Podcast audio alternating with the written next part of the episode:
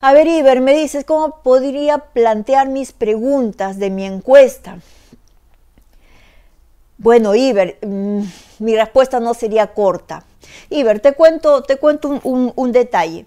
Eh, en tesis online hay una clase específicamente para hacer el cuestionario. Y tienes plantilla todavía, sí, hasta plantilla les he puesto para que puedan hacer los cuestionarios.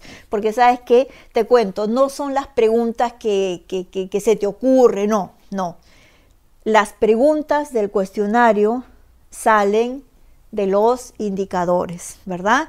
¿De dónde salieron los indicadores? De las dimensiones. ¿De dónde salieron las dimensiones? De las variables. Ya ves, todo va concatenado, ¿no es cierto? Todo va de la mano, ¿ya?